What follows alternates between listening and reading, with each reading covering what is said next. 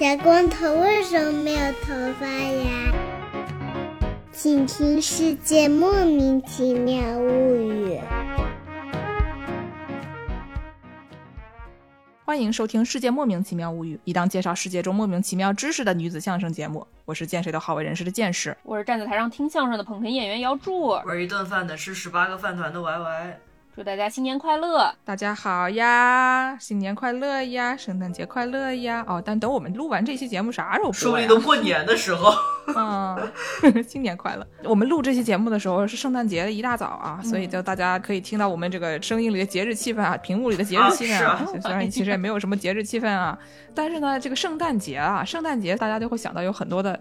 颜色对吧？有的红，有的绿，有的白，有的红，有的绿，有的白啊，有的红，哎，你别重复，还有啥呀？但但是那个你说这什么圣诞节还会有那种什么黄黄的灯啊，对吧？嗯，然后呢，你这个里面卖的一些吃啊，比如说烤肠、烤焦了呀，就是褐色的呀，什么呀？那个热红酒里面插的那个肉桂的那一根儿啊，也是个屎色的呀。反正就是有各种那个圣诞树上面那些装饰品。啊，都是颜色都很丰富，我觉得很好看啊。嗯，所以我们这期节目就非常不生硬的给大家扯到一起关于节目的 啊，关于颜色的节目，关于节目的颜色啊。那难道也可以说是新的一年祝大家生活丰富多彩？我们来给大家讲一下各种颜色到底是怎么来。新的一年祝大家早日 LGBT，所以就给大家介绍一下彩虹。也行吧，也行吧，对吧？你这种叫夹带私货啊，这样是不行的。哎，对对对对对对。所以说，我们先来介绍一下这个颜色，它到底是个怎么回事儿。众所周知，我们节目是一个没有什么文化的节目哈，大家学的都不是特别有用的东西，所以说你叫我从科学的角度来介绍。你你就去翻翻知乎吧，总有人告诉你啊。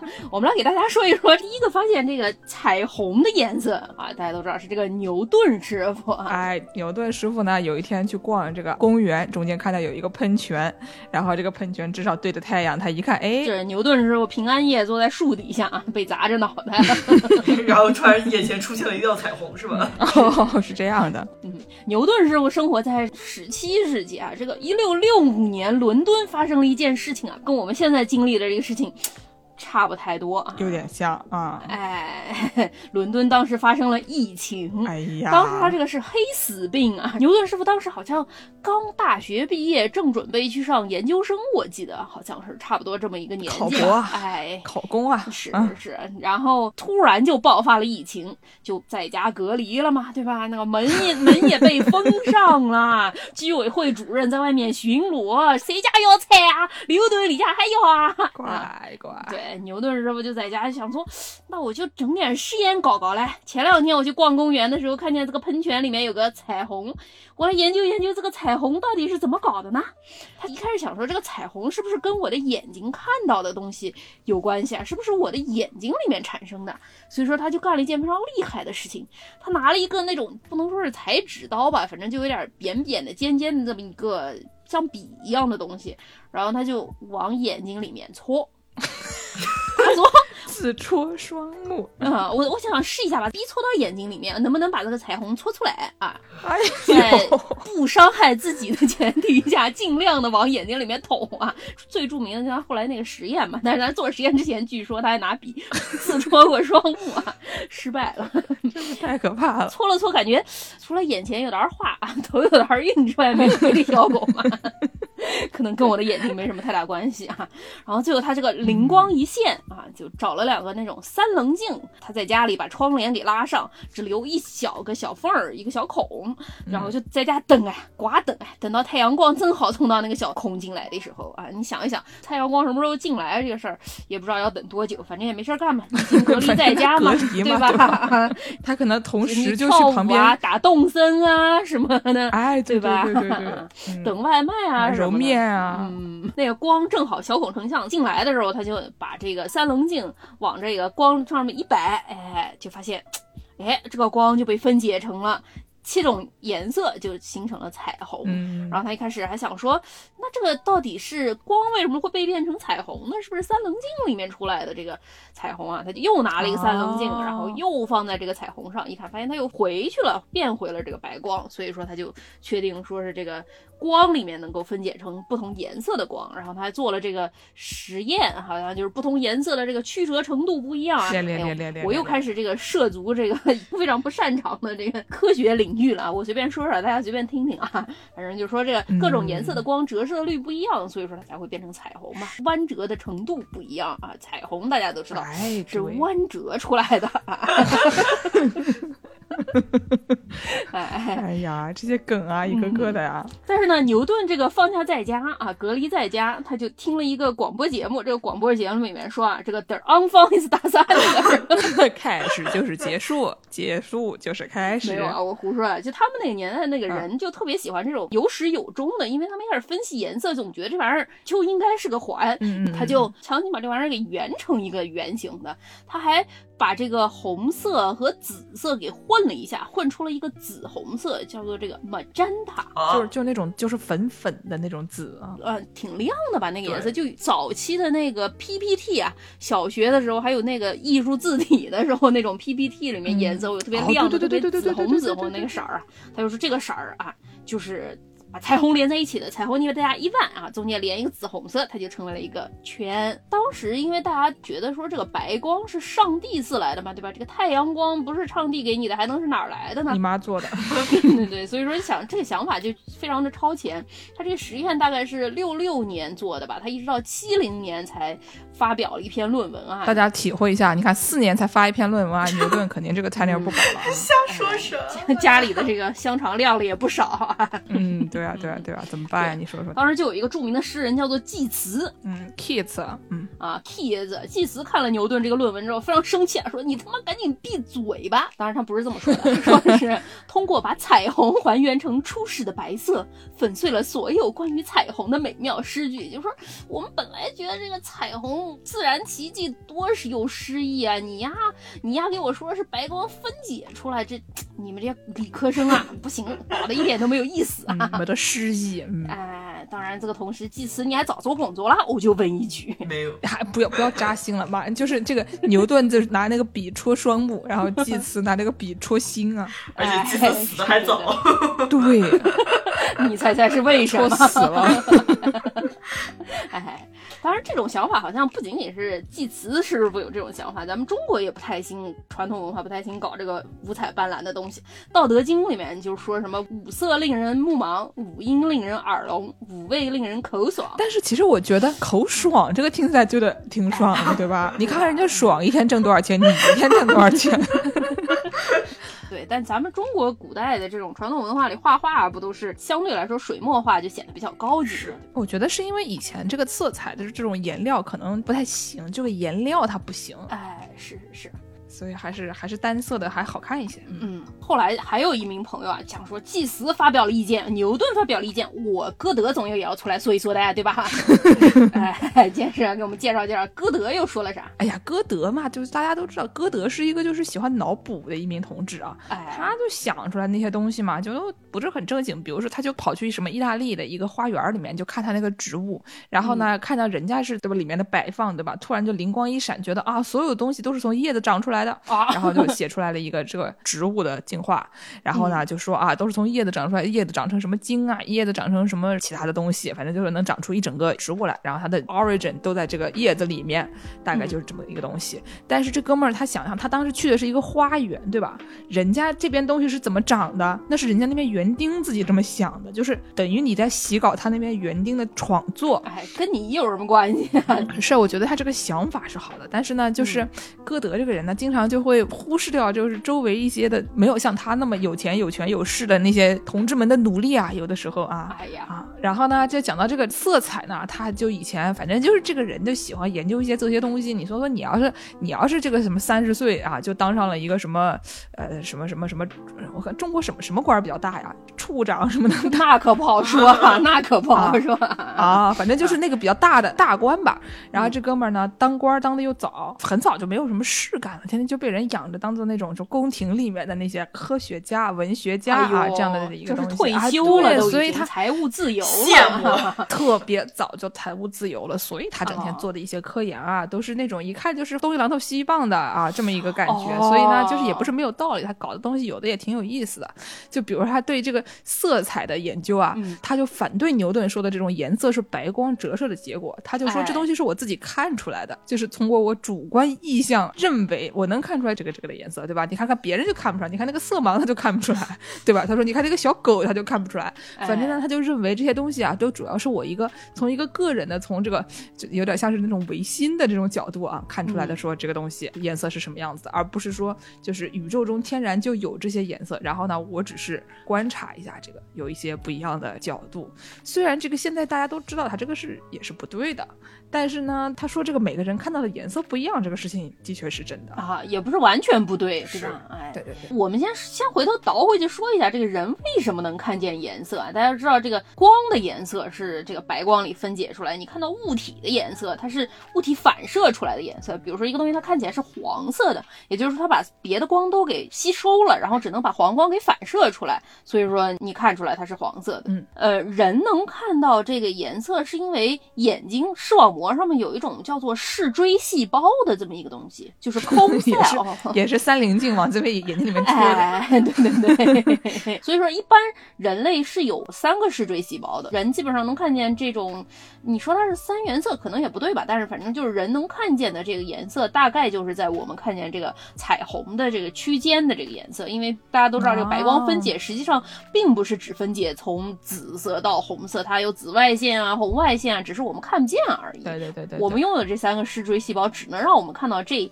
一区的颜色，像什么小狗，它就只有两个视锥细胞，所以说小狗儿就只能看到大概是蓝色、黄色、大概绿色这个区间的。你要是拿个红色给它看看，它可能就不太能看得见。嗯，然后还有一个特别火的一个东西，我记得前几年吧，在网上有特别多科普文章，白金和蓝黑吗？不是不是，白金和蓝黑那个裙子大概是说，就是你看一个颜色是相对的嘛，是周围颜色是相对的嘛，是根据它旁边的颜色嘛。但是之前有个特别火的科普，就是说这个皮皮虾这个东西特别厉害，皮皮虾有十六个视锥细胞，哦，哇，对，所以说就是大家不知道皮皮虾到底能看到什皮虾，能吸收的十六个视锥细胞吗？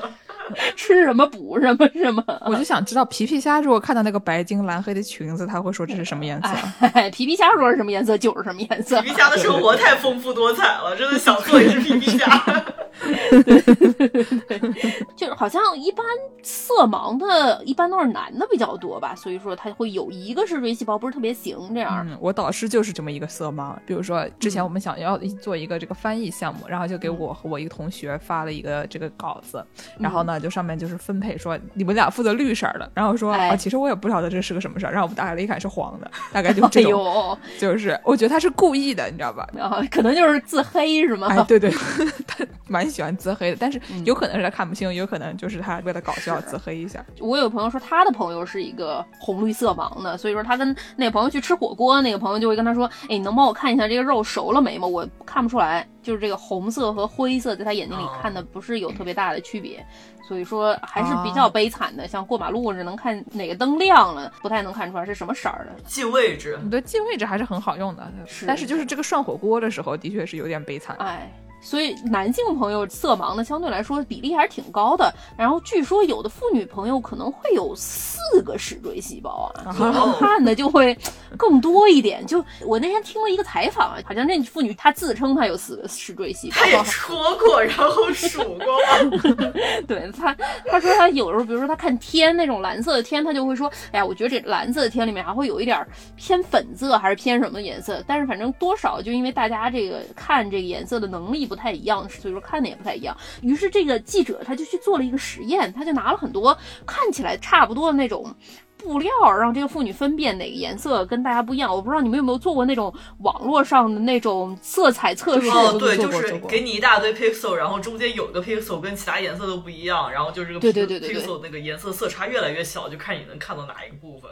对，你们俩都怎么样啊？这个不怎么样。但这个是受屏幕影响的，其实就是受你屏幕的那个影响特别重。就是如果你用的手机特别好，或者你用的电脑特别好，就是其实你能看挺清楚的。哦，那可能是因为我的屏幕质量差吧，我的屏幕只有几百块钱。就是这记者带了一堆那种就是颜色都差不多的布，跟他现场看嘛，这样就比较能除掉这种屏幕的这个偏差值，对吧？然后所以他就跑过去给这个妇女看这个颜色都差不多这些布料，然后他好像真的就比这些就是工作人员们看的要更清楚一些。啊，但是后来就发现他们又找了一个当艺术家的一名男同志。男同志道理上来说，这个是不会有第四个视锥细胞的。但是这名男同志他因为是一个艺术家，他经常画画的时候都需要使用颜色嘛。结果这名男同志好像也能看出来其中的区别。我觉得这种东西可能就像那个绝对音感一样的，就是有的人他天生就是音感很好，就像这个女同志一样的，还有的人是后期练出来的绝对音感。对对对，我觉得可能你多看，可能你就能对这个方面就比较敏感。所以说，你说歌德他说的是错的吗？我觉得可能也不是错的。呃，反正歌德就是因为他这个风评比较好，我也不知道为什么他风评那么好啊。反正就是后来研究他的这些这个朋友们呢，都是还是以找出他的他的闪光之处为为主要目的啊，就是黑他的人没有那么多啊。反正你出去搜一搜这些论文啊，很多还是说啊这个东西写的还是有一些道理的，这样的一些论点啊，就嗯也行吧，嗯。哎，还有一个说这个人眼练一练，看到颜色看更多，有一个特别明显的例子就是蓝色。哦，就是蓝色有一个特别奇怪的地方，就说这个古希腊、古罗马的这种文献里面基本上就没有提到过蓝色，比如说《荷马史诗》里面，他就一次都没有说过蓝色这个词儿。你想，他一个就是形容环境啊，有很多描写的这么一大套书，说那么多话，一次都没有提到过蓝色。他有过形容大海是什么酒红色的，还有形容过天是白色的。大海的确是也也会有酒红色的时候，对吧？哦，对，就是你到那个适当的点儿，然后就是以前我们在那个密歇根湖，然后呢，你每天就是不同的时间看到这个湖的颜色都是不一样的。你要是嗯早上去这个湖边的时候呢，它就是蓝色儿的；你嗯下午去那个湖边的时候，它就是银色儿的；你到这个夕阳西下的时候去呢，它可能就是一个酒红色的。反正就是这个颜色非常多元，非常美观啊。嗯但是就是因为它每天都会变，哎一个海的颜色它也可能每天都会变，有的时候是灰的，有的时候是绿的，有的时候是蓝的。所以张惠妹的歌词写的很对，是吗？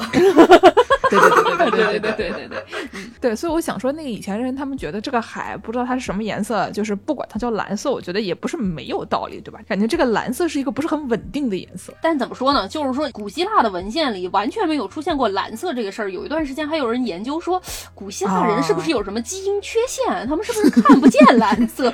眼睛是不是有问题？所以说才说不出这个蓝色。河马说：“不是，你们又不是不知道，你们问我眼睛有没有问题。对对对，好像后来就有人研究说，可能是因为当时这个造颜料的技术里面，它造不出这个蓝色的颜料，所以说你日常生活中你没有办法使用蓝色。有可能你不说这个颜色它是一个蓝色，可能你就大脑就不会认为它是一个非常确定的一种颜色吧，应该说。我感觉就嗯像我刚才说那种，就是因为它这一个物体，比如说天空或者大海，它的颜色一直会变，所以你不会说这是一个下午两点三十八分的海的颜 色的颜色啊哦，就是蓝色，对吧？就是因为它每天都在变，但是你现实生活中很难找到什么蓝的花儿啊之类那那种，对可能能找到紫的花，但是蓝的花其实总体来说也不是那么多，所以你就不能说是那个东西的颜色对。对对，你看剑士后面对，那个我我后面有一个就是在迪士尼购买的这个唐老鸭的哦屁屁啊鸭子包鸭屁屁嗯鸭包，就是说，你像它有这蓝色的唐老鸭屁屁这个包，你就能说啊，这个东西是个蓝色的。像古希腊人，他也没有这个唐老鸭屁屁的这个包，对不对？对对对对他们也没有什么东西，他能制造出人工制造的蓝色。我讲实话，古希腊人他要是在这个荷马史诗里面写说那个唐老鸭屁屁的包，马上迪士尼法务就打电话过去 就找他麻烦了。对对对，说的一点儿也没错啊。我前段时间看到还有一个哥们儿特别有意思，或者说特别有病吧，这个人他就研究这个颜不是色，就是之前去做这个实验的这个哥们儿，他自己生了一个娃。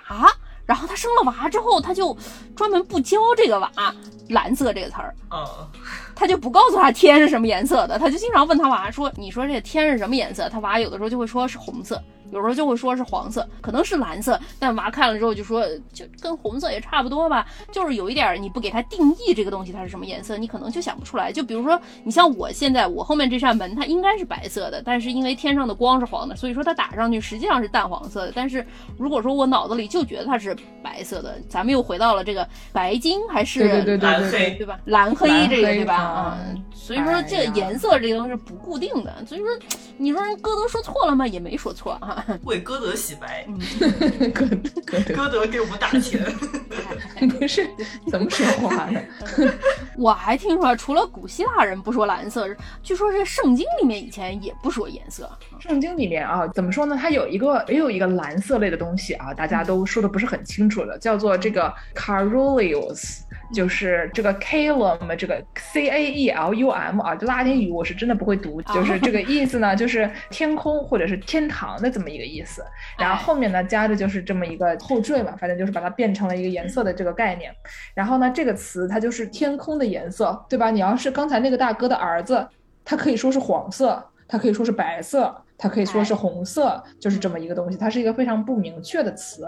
所以呢，后来我们现在用的这个 blue 啊，就是这个巴黎蓝带学校啊，这个 blue，哎。它最开始呢就是从这个古英语的一个叫什么 Bluven 和这个古代这什么 Nordic，就是北欧的哪儿的那个这些地方获得的这么一个词根，反正就叫 blar，然后就从这个地方用来的。就我觉得可能他们他们是不是北边的人，整天就见到的都是一些啊这个天天将要将黑未黑的那种蓝糟糟的哎那种颜色啊，是所以他们这个词用的更加明确一点。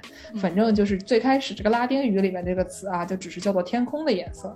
嗯然后呢，还有这个拉丁语里面里面这个红色呢，也是不是非常的明确，它就是旧约里面摩西五经里面它用的是这个砖头的颜色这个词。哎，就我们现在翻译成可能红砖，但是那个时候它如果没有红字儿的时候，你就不能叫它红砖，对吧？它就是砖，哎叫做 Odom。这个词跟那个 Adam 就是什么亚当呀，什么这些人的名字都是有关的，反正叫 Odom。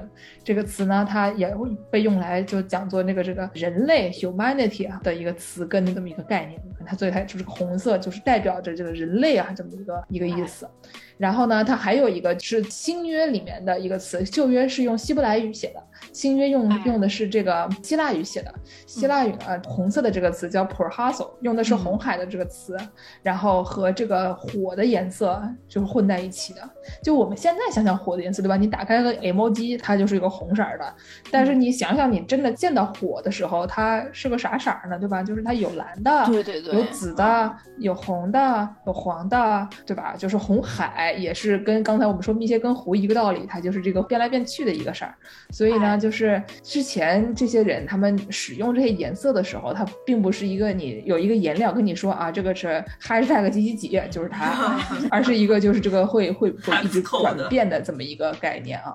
嗯，所以说这个蓝色一开始是没有这个概念的嘛，但是后来就开始能够造出这个蓝色来了。有什么像这个松蓝，好像是从草里面炼出来的一种蓝吧，还有一种蓝色叫什么钴蓝，就是这个金字旁一个古代的古啊，抠哦，宝。对对对对对，钴蓝好像挺贵的，但是从十二、十三世纪的时候就流行把这玩意儿做成花玻璃的原料，然后就做成那种教堂里的花窗嘛，就等于说这个教堂里的光，它透过这个蓝玻璃进来，它就是一种特别神圣的颜色吧。呃，所以说这个蓝色就被人叫成是夏特尔蓝，好像就那个地方有一个大教堂特别有名嘛，于是就开始教会就把这个蓝色给注册了商标了啊，就说这个蓝色是神的颜色啊，圣母也就是从那个时候大概十二十三世纪开始就只能穿蓝色了。法国据说还有一项民俗啊，我们这个民俗节目快过年了，啊哎，给大家介绍一下，说这个法国小娃如果生病了，他们的父母就会向这个圣母玛利亚祈祷，说你要是保佑我的娃这个病赶紧好啊，好了之后呢，我就叫他穿一身蓝色，向你团圆啊，向你祈祷道谢这样的感觉，大概就是因为圣母玛利亚就是专用的这个蓝色。当时有很多人画这个圣母玛利亚，大家现在看那个圣母玛利亚画里面，很多他都是穿这个蓝色的。对对对对对，他们当时画这个油画用的都是这个群青。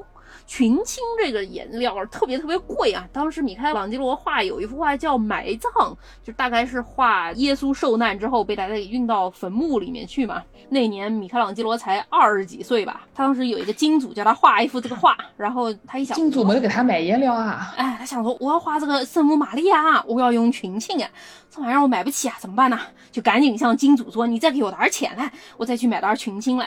然后他就寡等，这个颜料可能也是稀有吧，也不送过来，哎，买也买不着，就他就算了。所以说，大家现在去搜米开朗基罗这个埋葬这幅画，右下角有一个大概人形的那个刮开了的一片空白，然后就没画，就是当时这个颜料实在是太少了。就是群青啊！我本来以为米开朗基罗呢，他就是先跟金主要了一笔钱啊，然后拿这个钱去胡吃海塞，然后最后没有画圣母玛利亚，直接给他裁掉了啊！没想到是一个正直的人，哎，不像我。怎么说呢？怎么说呢？他这个人，他毕竟是一个红人嘛，他可能就去画别的教堂堂顶了，去雕。别的雕塑了，你呀，工程款拖欠农民工工资啊，你货款还没到，我就不给你画了，我还有别的项目呢。明星设计师可是不一样啊，嗯，这个蓝颜色短缺啊，这个群青颜料短缺这个事情，不仅仅是在他们外国发生哈，咱们中国人知道以前是非常讲究这个墨汁儿做的，有的地方的墨特别厉害啊，像什么伊德格的墨汁啊，我们小时候对对对对对对吧？在古代的时候有很多这种各个地方的哪儿的。木偶非常好啊，什么这种做的过程都非常的讲究，说是什么用煤灰做的，但是大家知道光煤灰它也不上色，它留不住，所以说你还得放一些油脂，它才能上得了色。我看到有一种说法是什么，用几百支陶制油灯封入一只竹帘内，以防微风进入，每隔半个小时左右，工人们就会用羽毛从灯筒里刮出松墨，好像还是非常厉害，用羽毛把它给刮出来啊，还是挺讲究的啊。有一名朋友对墨水这个事情非常痴迷，这位朋友啊，他对红烧肉也很痴迷，很爱做红烧肉的一位朋友啊，叫做苏东坡啊。苏东坡有一个就一篇文章吧，叫《记海南作墨》啊。苏东坡 也想吃东北烧烤，于是就来到了海南。对对，嗯，他说啊，这个乙卯腊月二十三日，莫造火发。几分污浇灭，遂罢作魔。讲的是什么呢？就说那年十二月二十三号，我在家里面做魔水呀，哎，我的个妈！着火了，差点把屋子给烧了，好不容易把火给救了。这么说以后我再也不走火了，不爱喝人的。我有一个问题啊，我助攻就是先朗读了一下，用普通话的口音啊，朗读了一下一个一篇古文，然后用南京话给我们翻译了。我就想请问一下，你讲给哪个听？是啊，对吧？着火了，烧起来了啊！对，就是苏东坡在家里面造墨汁，差点把自己房子烧了，于是就放弃了的这么一个啊，从开始到放弃的故事。说到最后还是。烧出来了五百万加墨哈，反正他说我以后再也不做了，再也不做了。说到了苏轼啊，那我们来给大家讲一讲类似这么一个文化环境下面的另外一个关于黑色的小故事啊。哦，就是在我们写这期稿的时候吧。然后我当时就正好可能是第十遍吧，又在看我们这个《甄嬛传》，哎呦，这部电视剧一年看一遍啊，这个一年看三遍差不多，一年看三遍差不多。不是这电视十年前的，你一年看三遍，现在看了第十遍，怎么回事啊？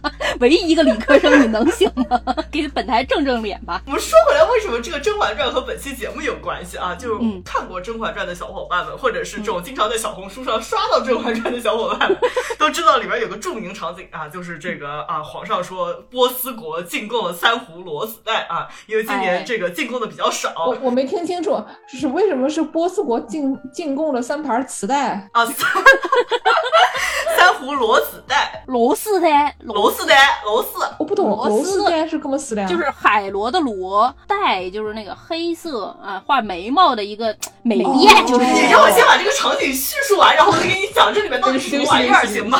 啊，就三壶螺子带啊，然后就是给华妃一壶啊，给皇后一壶，给我们嬛嬛一壶，然后其他其他的这个嫔妃呢，就没有螺子带，那我们就给大家赏一点铜带啊。哦，所以呢，就解答剑师的疑问啊，这个中间这个裸子带和铜带到底是什么玩意儿啊？就我们知道，就古时候这个人啊，就画眉毛，嗯，也是就是要把眉毛给描黑一点嘛。虽然这个黑啊，我们还要商议一下这个黑到底是不是黑。就是这个裸子带呢，就是其中一种画眉的这么一个啊颜料工具。嗯，是古时候这个人画眉啊，就一开始就也还没用上这个裸子带，毕竟你想看要从波斯国进贡，就以前还没有从波斯国来东西的时候，那大家肯定还是不能用裸子带画。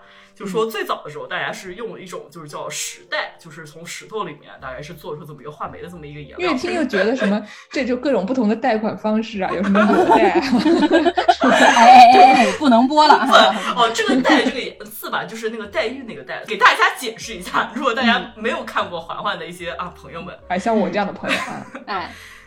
然后就时代就是据说使用方法其实跟之前我们提过那些砚台和墨水的使用方法其实差不多的，就是有那么一块小石头啊，你要磨，对，磨了以后往眉毛上涂，哎，因为是用石墨，然后混了一些什么东西，然后做出来一块小方块。哦。然后后来呢，到隋唐时期啊，就有波斯国进贡的裸子带这么一个玩意儿了。哦。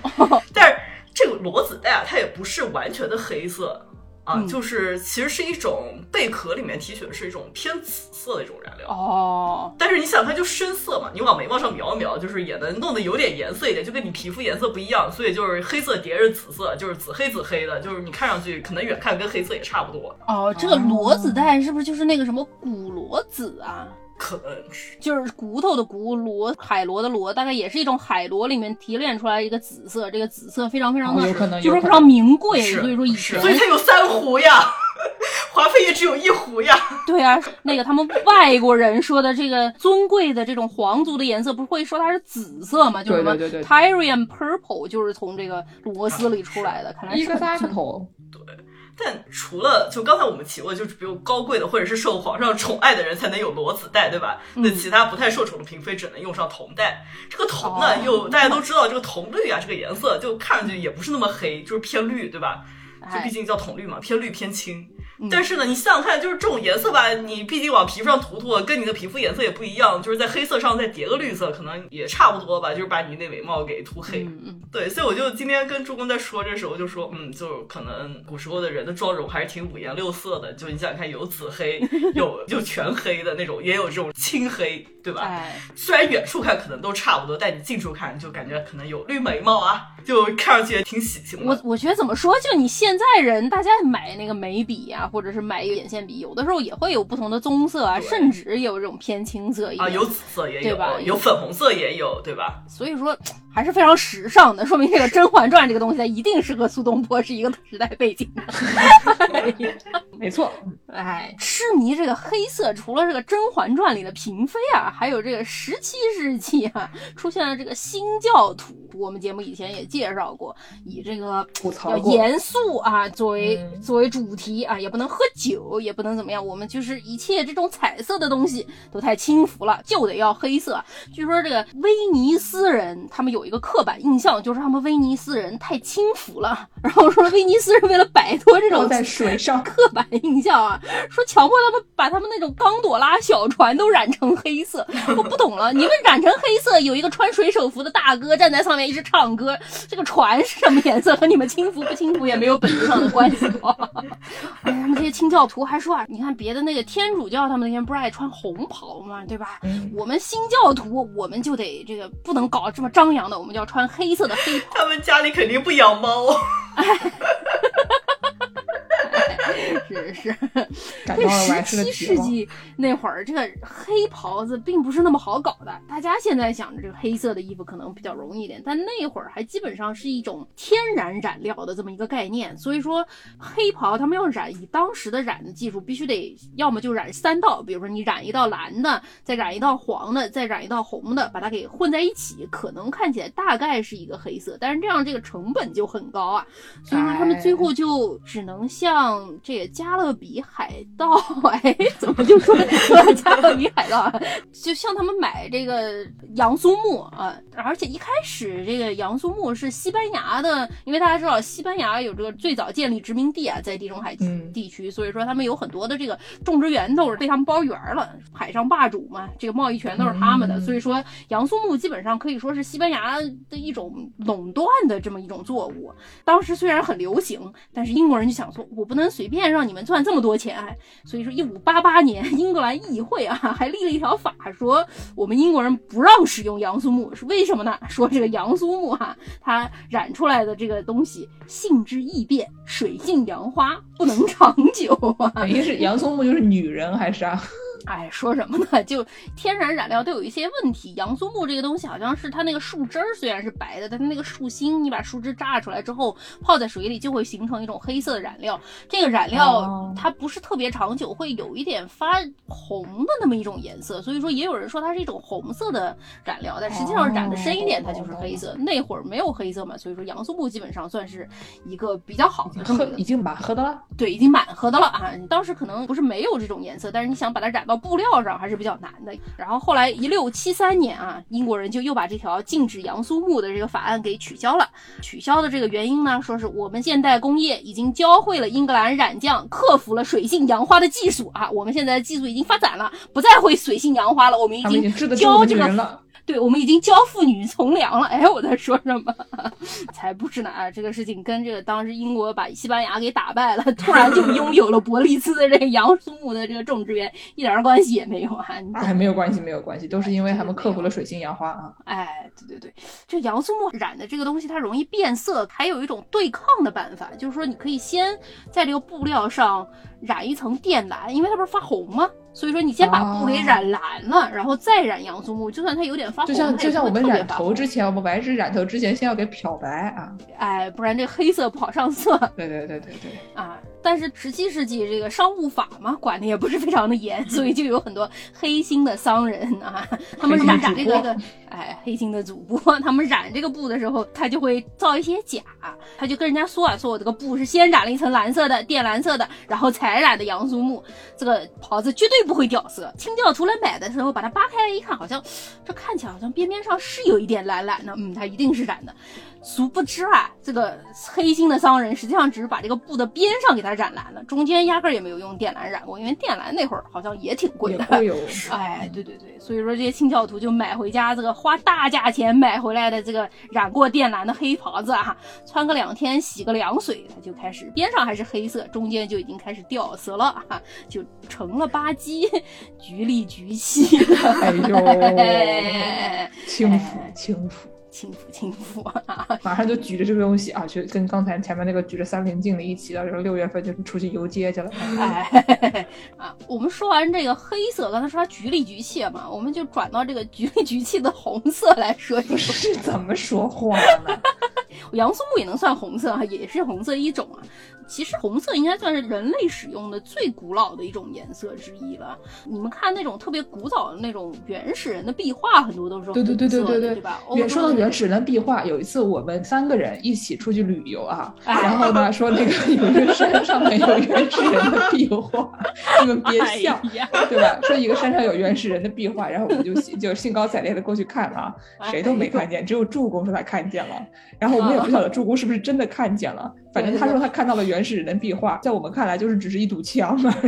史上最大滑铁 我觉得我们可能是也少一个视锥细胞。对啊，我觉得我和完都少一个视锥细胞。我觉得我们仨可能就没有视锥细胞，人家那图压根儿也不是彩色的。就他底下还配图啊，说你看就长这样，然后我们一看什么都没有。对他那旅游景点在新墨西哥州有一个什么原始人画图国家公园然后他还听这名字原始人画图国家公园。这个国家公园的名字太 enough 了，原始人画图国家公园，差不多意思嘛。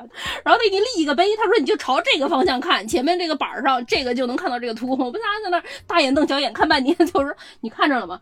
没有。你看着了吗？没有。然后最后我想说，那不能大家都没看着吗？我就说看看看 看见了，看见了，看见了。哦，懂了懂了，真的是。咱们咱们还这个三个人总得分出来一个视锥细胞吧？这个。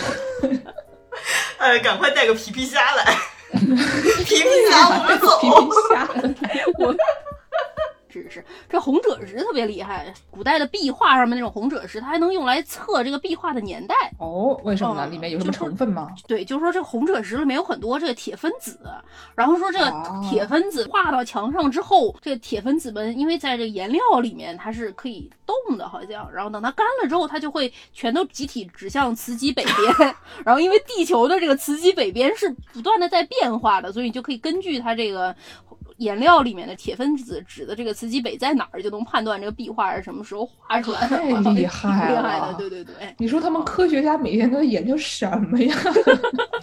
这画作假这个事情是一门手艺啊，对吧？是一门科学啊，没错，非常厉害的。然后有一个民族特别爱用这个红赭石作画，就是这个澳大利亚的这种原始人。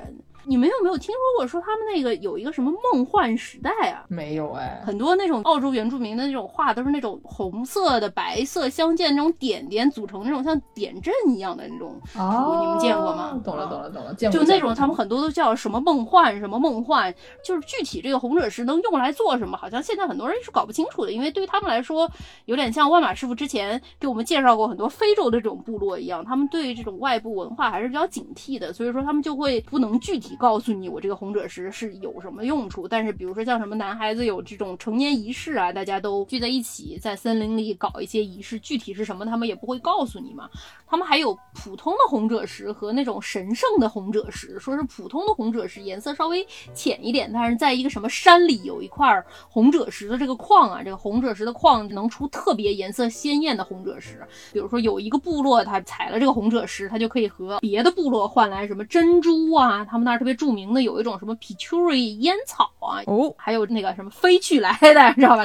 那个 扔出去再飞回来的那个玩意儿啊。我们小时候就是隔壁学校旁边有一个这个澳大利亚的学校啊，然后当时呢哎有一个同学就来这里交流啊，这个同学嗯见到我二话没说，先送了我一个飞去来啊，然后他就给了你点飞去来，你就给了他点中国结，对吧？我的天哪不！是给来了一只什么真空盐水鸭？是应该给盐水鸭还是啊？盐水鸭你们得用这个神圣的红赭石跟我们换，普通红赭石我们不换啊。哎，对对对对对对对对，对，所以这种以物易物的这种系统呢，原来原住民在的时候呢，过得都非常的好。但是跟所有的原住民一样，这个白人朋友们一来啊，这个系统呢就被打乱了。垃圾白人，啊，垃圾哈、他们就想占这个地啊，因为澳大利亚原住民跟美国原住民也是差不多意思，就是他们原本是没有土地所有制这个概念的，对所以说白人一来说我们是有土地所有制的，所以这块地我花一块钱买了，它就是我的。垃圾。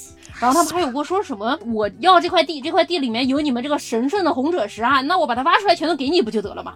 人家原住民就说说我们这个红赭石它神圣，不仅仅是说它颜色亮，对不对？我去采这个红赭石，我们这些采石人通过跋山涉水，越过森林跑过去采，也是我们这个仪式的一部分。如果说你从你的帐篷里拿一块给我，这个东西就已经不是我们这个，对呀，就就没有这个那个味儿了，对吧？他们白人扎嘴。白人讲说我不懂啊，这个东西应该多少钱啊？算出来应该是多少钱？给我个准数啊！然后一八六三年还发生了一个赭石大屠杀，这个赭石大屠杀这个事情虽说非常的不幸啊，但是这个起因还是有一点儿奇特的啊。当时白人来到了澳大利亚，他们还带了一个特产过去。虽然现在澳大利亚的特产大家都知道有一个叫做 UGG 的这么一个东西啊，我啊一月份要搬到一个比较冷的地方啊，啊，就要想买上 UGG，哎，我就问完师傅，这个雪地靴应该买什么？完师傅就抓着我狂喊 U G G Y Y D S。U G G 大家知道是羊皮做的，但是澳大利亚当时没有羊了，是白人带过去的这个绵羊，在那儿放羊啊，可以吃一吃啊什么的。然后所以说这些原住民们，他们去圣山里采这个神圣的红赭石的路上，突然发现这个路边有一些这个白白的啊，身上长了一些毛，会咩咩叫的这个动物，好像也不太会反抗啊。想说这什么玩意儿啊？我我我来吃吃看吧，毕竟去圣山上采这个红赭石路上也挺苦的啊。于是就干了一件叫做顺手牵羊顺手牵羊，从隔壁摸一张牌，哎但是殖民者大家都知道，这个白人觉得你的地我一块钱也可以买到啊，你的命也不那么值钱，你吃了我一只羊，我就要把你给杀掉。于是就发生了这个非常悲惨的1863年这个赭石大屠杀啊。爹，澳大利亚的白人你想想看，那帮人都是什么人？都是一些什么罪犯呀，流放来的，也不是什么好东西，还在那里啊欺负别人。反正我们的澳大利亚听众听见了就发疯了啊！当然，我们 澳大利亚听众一定都是华人，华人都是非常勤劳勇敢的好市民。华人一听澳大利亚白人确实嘴犯啊，那些人啊，大家有羊吗？我们没有真的要针对这个澳大利亚的白人朋友们，我们就是对于毕竟别的地方的白人朋友们也不是什么东西。么越洗越黑啊？不是人，我们说是这个殖民者，不是现在的白人朋友们。给我飞去来的小朋友还是很好的。哎，对对对，我们之前说这个西班牙人，他们占据了这个中美洲，占据了地中海地区啊。他们不仅仅有这个杨苏木，还有一个非常重要的染料叫做胭脂虫啊。是 不是胭脂？一听着就感觉像是那个嬛嬛会用的东西。哎，你说的还真的是，就大概是几年前吧，就有段时间就可能，比如说什么微信公众号小文章还是怎么回事，就是说什么星巴克它有个什么 Pink Drink 还是之类的东西吧，就是说里面这个红色是怎么来的呢？都是用胭脂虫来的。就那篇文章给大家科普了一下，什么胭脂虫是个什么玩意儿啊，然后就常见的这种食物染料，然后还有什么说口红里面也会有啊，所以就环环说不定也是会用的。原来是这样啊！是胭脂虫是一种白色的那种小的寄生虫，它长在那个……这个我今天看了很多啊，关于昆虫的知识。王师傅来给我们介绍我现在觉得昆虫真美妙啊！在我现在心目中，这个王师的造型已经变成江川照之啊。嗯，这种是一般是这种寄生虫啊，就是这种偏的小圆儿的那种东西，它是一般是寄生在仙人掌上，嗯，所以就提到的就是中美洲特有的这么一种植物。对，那个仙人掌特别好吃。他说的那种仙人掌是长仙人掌果的那个仙人掌哈，那上面长着那个红果果叫 prickly pear，你看剥开了，里面虽然有籽儿，但是它那个特别甜，有一点儿有点火龙果那个味儿，非常好吃。好吃好吃好吃好吃好吃。就同属于介虫属的这种，还有另外一种可能是跟橡树有关的这么一种降介虫的这么一种东西。啊，之前也是会被用在啊红色染料啊或者什么上面之上，但是因为就是橡树嘛，你想想看它就是这种长在橡树上，可能就没有仙人掌果看上去那么明显，所以就这种虫子就不太好逮，所以就当时吧就在使用胭脂虫之前，就是欧洲就一般是会用一些茜草啊，然后还有就用这种橡树上的介虫来做红色染料。但是就因为不好逮嘛，所以就显得这红色就特别的尊贵和难弄，就不能大规模养殖。对，我记得茜草好像还有一个问题，就是茜草它在制造的这个过程中，有的时候会放一些这个。羊啊牛啊的粪便，所以说 茜草这个染料以前也叫 crap 啊，K R A P。有，哎，懂的都懂。嗯，对对对啊。但是呢，十六世纪的时候呀，这个低矮的西班牙殖民者啊，他入侵了墨西哥，就发现，在我们那儿很尊贵的红色染料，怎么在这儿大家到处都用上了呢？就什么布料啊，上面都是有很鲜艳的这种红色啊，那他们是怎么做到的呢？嗯，就当时就是他们就有这种小小的脑袋，充满。大大的疑惑，然后，但是呢，就毕竟殖民者都很低矮，所以他们就是想去发现这个问题背后的真相的之前呢，他们先开始这种烧杀掳掠啊，就是低矮啊，但是他们可能还残存了一丝理智，就他们没有把这个全部都烧杀干净，然后就想了想，嗯，我还是要去看一下这个红色背后到底是一个什么样的东西。毕竟人都死了，谁给我干活呢？对不对？我把你们这个东西都给吃干抹净了，人还要活着，不然我亲自干活吗？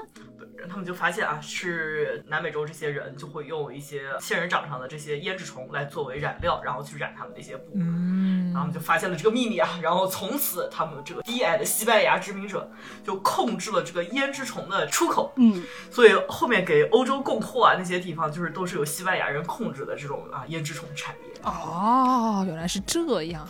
是，而且当时他们这西班牙人搞这个胭脂虫染料啊，他们都是把染料出口出去，他们并不告诉大家这个染料是哪儿来的，所以当时外界就有很多揣测，说有可能它是一种浆果啊，就大家不知道它是虫子上来的嘛，所以说就说是不是在那儿发现了另外一种植物啊，还是在哪里发现了另外一种什么样的特殊的石头啊、矿物啊给它染出来的？西班牙说我不说，反正你们就花钱来买就行了，我是不会告诉你是什么的，不是个东西，哎。而且当时西班牙对他们这些殖民地管的都非常的严格，一般人都不让进嘛。毕竟我不能让你发现这个中间有什么秘密啊。然后大家都知道这个怎么说，入侵者啊，除了这西班牙人，还有这个法国人啊。法国人当时就不愿意了，就想说这个东西我也要，我也要。对你这个垄断了可还行嘛？法国当时有海地嘛，海地是法属的，对对对对对。所以说法国当时有一个。这么一个人叫做蒂里德梅农维拉，梅农维拉梅师傅啊，这管他叫梅师傅吧啊，梅师傅这个人他就下定决心说，我一定要去探查一下西班牙这个红色染料到底是什么玩意儿啊啊！嗯，所以说呢，他在十八世纪的时候，他就假装是一名植物学家，来到了墨西哥啊，他说我是来研究植物的哟，他实际上就是当这个间谍跑过去刺探这个秘密哈。最近不是有一部电视剧吗？特别火。我这个郭京飞演的这个电视剧里，两个台湾间谍来中国啊，钱发的也不够多啊什么的。这个梅师傅也面临着同样的问题啊，收入太 低。法国政府说：“啊，我给你发一个任务吧，只要去给我探查到这个胭脂的秘密，我就给你六千块钱。”嗯。结果发发发发发到半天，只给他发了四千块钱，还拖欠了他工资。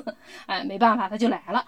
来了之后，他就跟人家说：“说我是一个学者，我是一名植物学家，我是来研究植物的。”当时这个西班牙海关还非常的奇怪，说：“你们法国是没有植物吗？你们海地是没有植物吗？你为什么要来我们这儿搞啊？”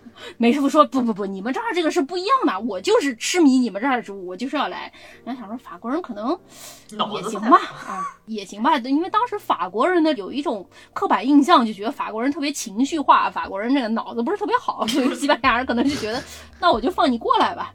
他一开始先是去了哈瓦那，然后去了哈瓦那之后，那西班牙人就不放他去墨西哥，然后他就在家里还装疯，每天就是什么砸桌子，然后在到处跑来跑去啊，跟各种人讲话，讲话的时候挥舞手臂啊，因为他想说你们觉得法国人疯吗？那我就疯给你们看。哟，挺好。最后西班牙想说，哎呦，这个法国人好像在这关的，好像真的要疯了，那怎么办呢？那那我们就放他去吧。我看他好像也不像有什么威胁的样子，这人脑子听着也不是很好，于是他们就放他来到了墨西哥。哎呀。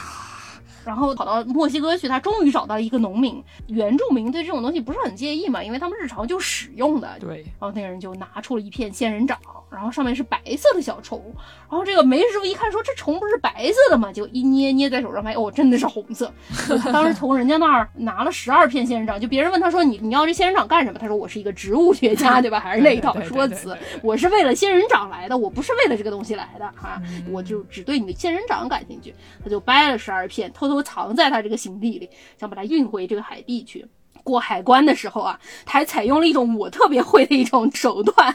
不是你都干什么呀？太危险了！我们现在在美国读书的朋友们应该知道，美国这种华人的这种零食卖的都特别多什么的，所以说你不太会带。但以前带月饼，对对，我们以前那个过来的时候，经常有一些都市传说啊，说你在这个美国海关里带一个什么乌鸡白凤丸，海关说我别的都不认识，我就是鸡，这玩意儿不能带，你这里面有鸡，你知道吧？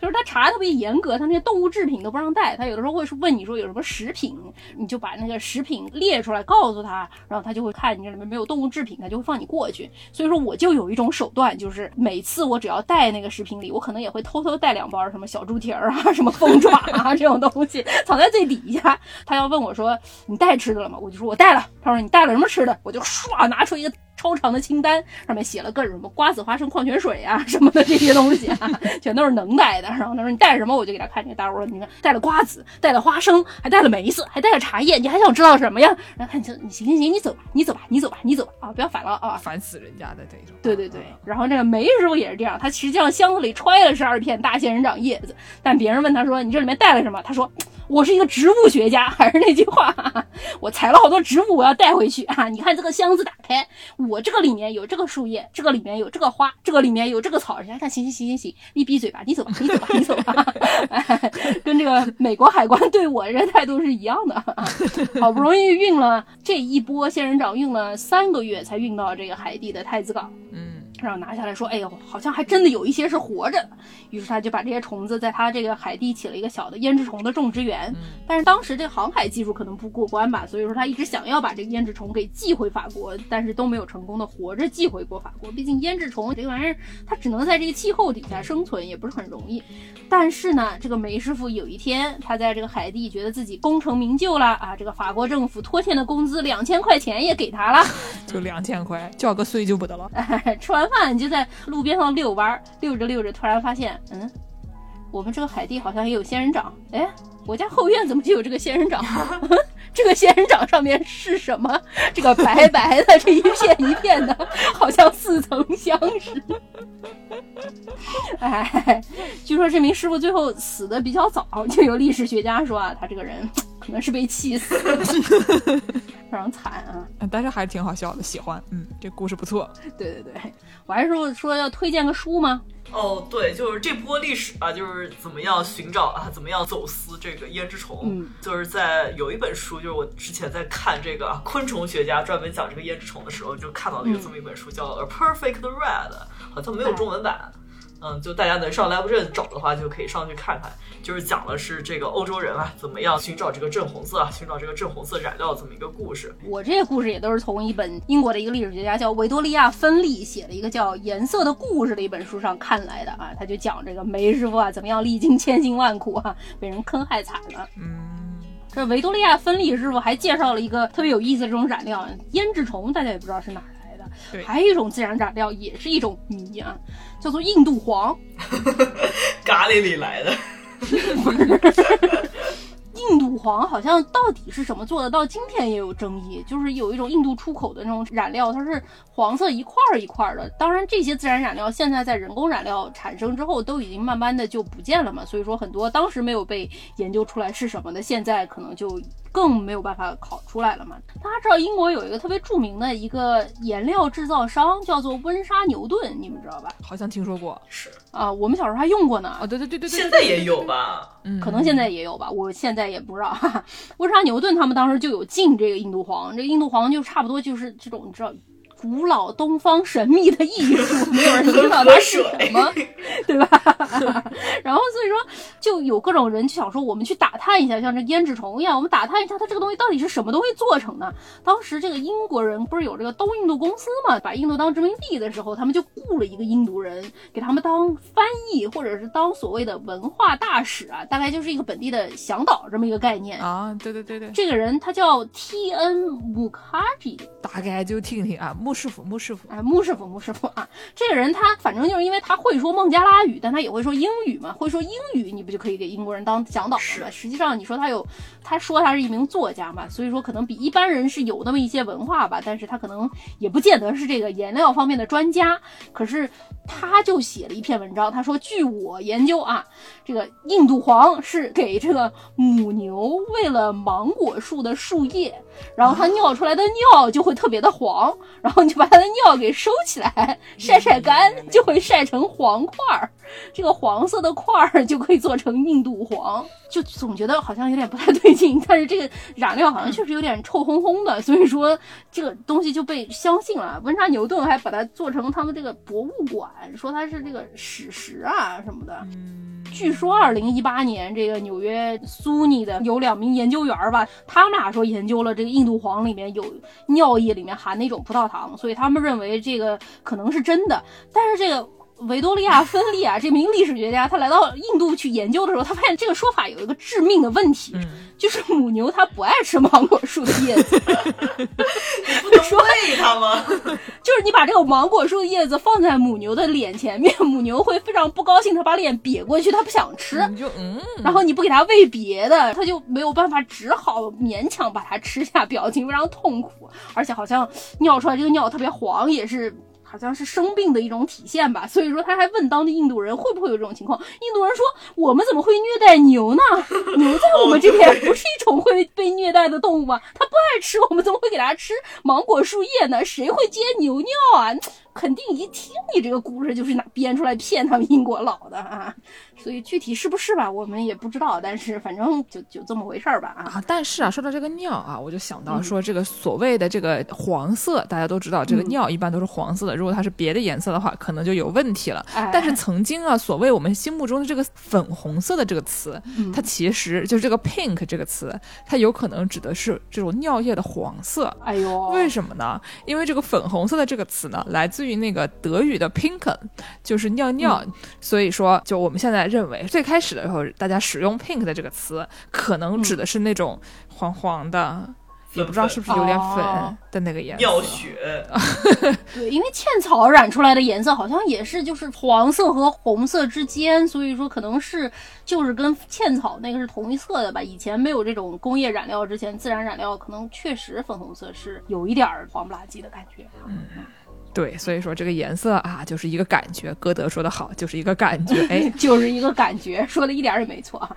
最后我再给大家说两个，这好像听起来有点怪怪的故事啊，这个怪怪的故事啊，跟这个褐色有关，差不多也是词源类型的。说这个 Marie Antoinette 中文叫什么？嗯啊，血腥玛丽，血腥玛丽，对，血腥玛丽啊，她最喜欢的颜色是一个叫做铺子的颜色啊，铺子这个颜色叫什么跳蚤色，啊，对这个颜色也叫卡卡杜 dolphin，就是王子粪，大家可想而知这个颜色是个什么颜色。是王子的粪的颜色啊。哎，还有一种浅棕色叫做伊莎贝拉，据说来源于西班牙有伊莎贝拉女女王，也是跟哥伦布同一个时期的一个姐们儿啊。她当时还赞助过哥伦布啊。当时她的家乡那个城镇被围攻的时候，她就曾经发誓，这个城市她一天不解放，我就一天不换内衣。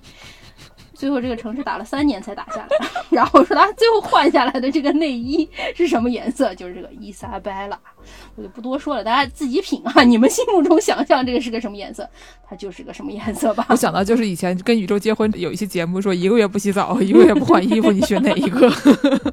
我选伊莎贝拉，三年不换衣服啊，太可怕了，我的天哪！是的，好像说十八、十九世纪，当时这个染料还不是特别发达的时候，那会儿不是探险者在到处这个搜刮啊的时候，在欧洲流行一种叫木乃伊色。啊，这个木乃伊色就是真的上埃及金字塔里把他们那木乃伊给偷出来，磨成粉做成颜料，叫做木乃伊色。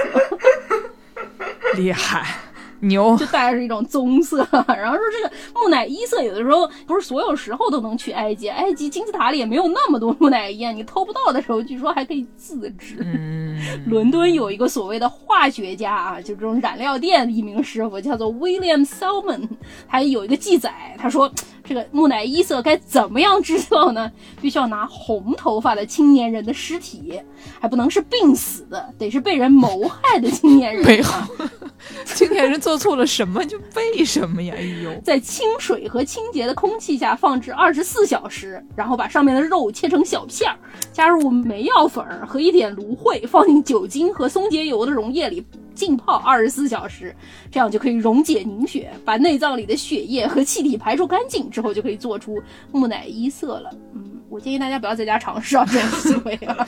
就宁可像苏东坡一样烧房子，也不要做这种事情，房子也不要烧，房子也不要房房子也不要烧，房子也不要烧。哎呀，哎就就就先先尿个尿，然后研究一下 pink 到底是个什么颜色就行了。哎不要喂母牛吃芒果树叶啊！不要喂母牛吃芒果树叶。我们这期节目讲都什么东西啊？啊，哎那在节目的最后，我给大家说一个段子吧。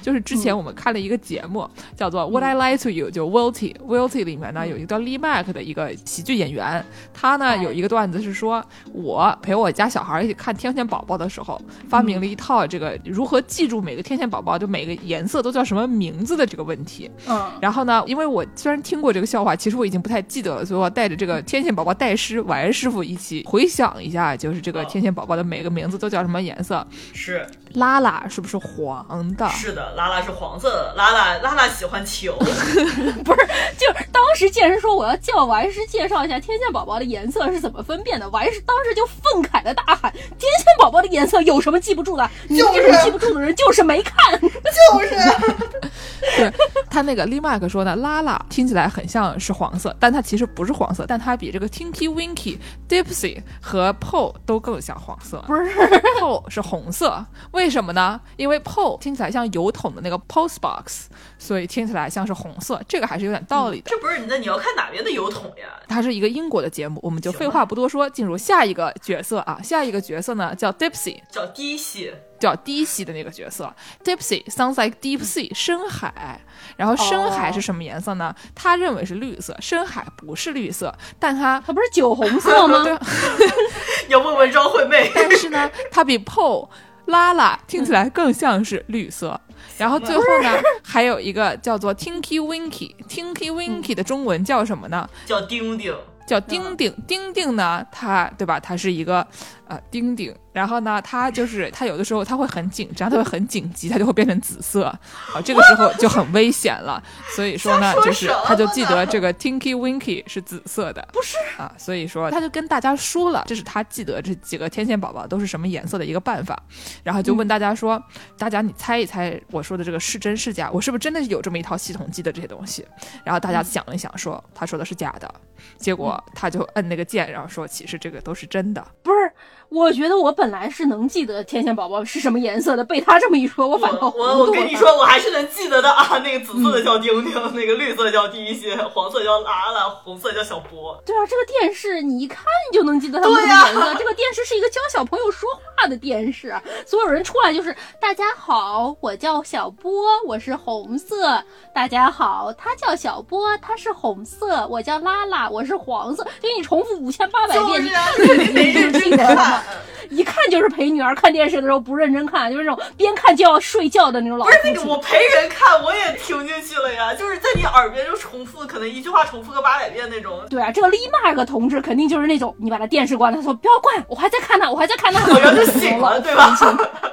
就一关电视就醒的那种啊。以上就是世界莫名其妙物语为癫痫宝宝极力辩护的一期节目啊，感谢大家的 收听啊，我们下期节目再见。给大家结尾放一个张惠妹的《听海》，说了这么多遍了，叫大家问一问海到底是什么颜色？就是我们就之前唢呐水母那期也放。没事，我们可以把水母拿出来 recycle 嘛，急什么呀？真是的啊！不是，我以为你要放个原版。啊，放个原版吧。今天放个。张惠妹应该也不介意啊。对对对，叫大家问一问海是什么颜色的啊！感谢大家收听《世界莫名其妙物语》，您可以在微信公众号、微博、豆瓣关注我们，还可以通过爱发电平台和微信公众号给我们打赏。如果不知道怎么打赏的话，就点什么喜欢作者，哎，对。然后呢，这个还可以在公众号后台回复加群，获得加入农广天地粉丝群的办法啊！哎，大家下期再见，大家下期再见，再见。写信告诉我今天海是什么颜色，夜夜陪着你的海，心情色是不想说，蓝色是忧郁，而漂泊的你，狂浪的心停在哪里？写信告诉我，今夜你想要梦什么？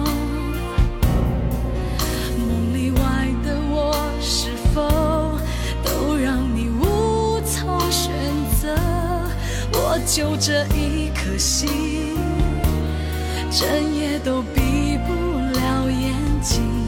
为何你明明动了情，却又不